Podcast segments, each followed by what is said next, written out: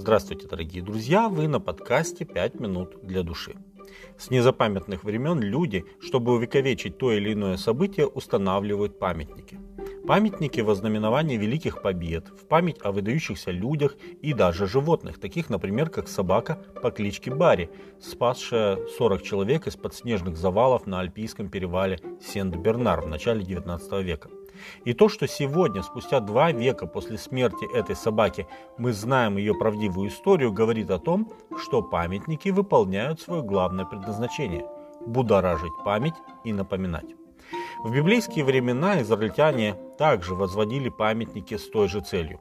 Одним из таких памятников был Авенезер. И взял Самуил один камень и поставил между Массифою и между Сеном и назвал его Авенезер – сказав, «До сего места помог нам Господь». Первая книга царств, 7 глава, 12 текст. Авен Аэзер переводится как «камень помощи». Он был установлен во знаменование удивительной победы над врагами, которой не бывало со дней Гедеона и Иисуса Навина.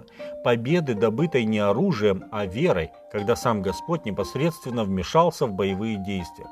Этой победе предшествовало единодушное покаяние народа и возвращение к Господу.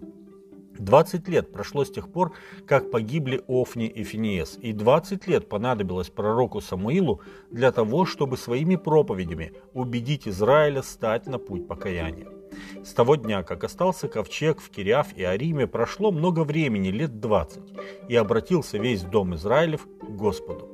И сказал Самуил всему дому Израилеву, говоря, «Если вы всем сердцем своим обращаетесь к Господу, то удалите из среды себя богов иноземных, и Астарт, и расположите сердце ваше к Господу, и служите Ему одному, и Он избавит вас от руки филистимлян». И удалили сыны Израилевы Ваалов и Астарт и стали служить одному Господу. И сказал Самуил, соберите всех израильтян в массифу, и я помолюсь о вас Господу. Первая книга царств, 7 глава, со 2 по 5 текст. Решив окончательно порвать с идолопоклонством, весь Израиль собрался для поклонения Господу в массифе.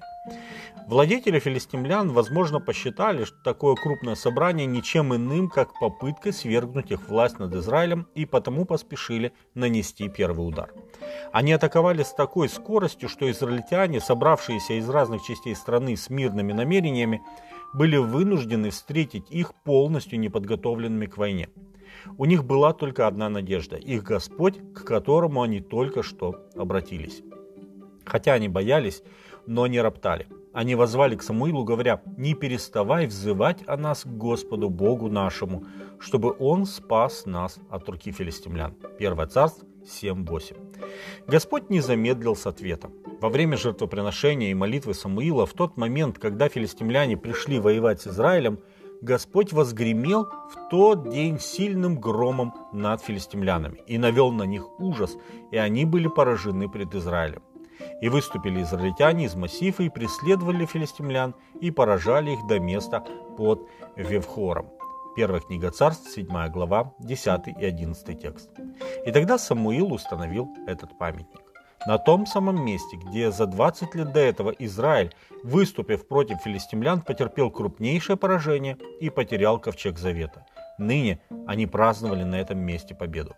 Там, откуда они бежали в ужасе, теперь бежали филистимляне. Там, где Господь предал их врагам за их грехи, ныне за их верность Господь их благословил.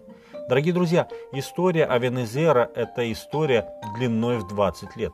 И если посмотреть на нее чуть со стороны, то мы увидим очень четкую зависимость между победой и послушанием Господу. Этот принцип многократно подтверждается в Библии и наивно полагать, что сегодня что-то радикально изменилось. И сегодня победы в нашей жизни приходят от Господа, но только если мы будем Его союзниками. С вами были «Пять минут для души» и пастор Александр Гломоздинов.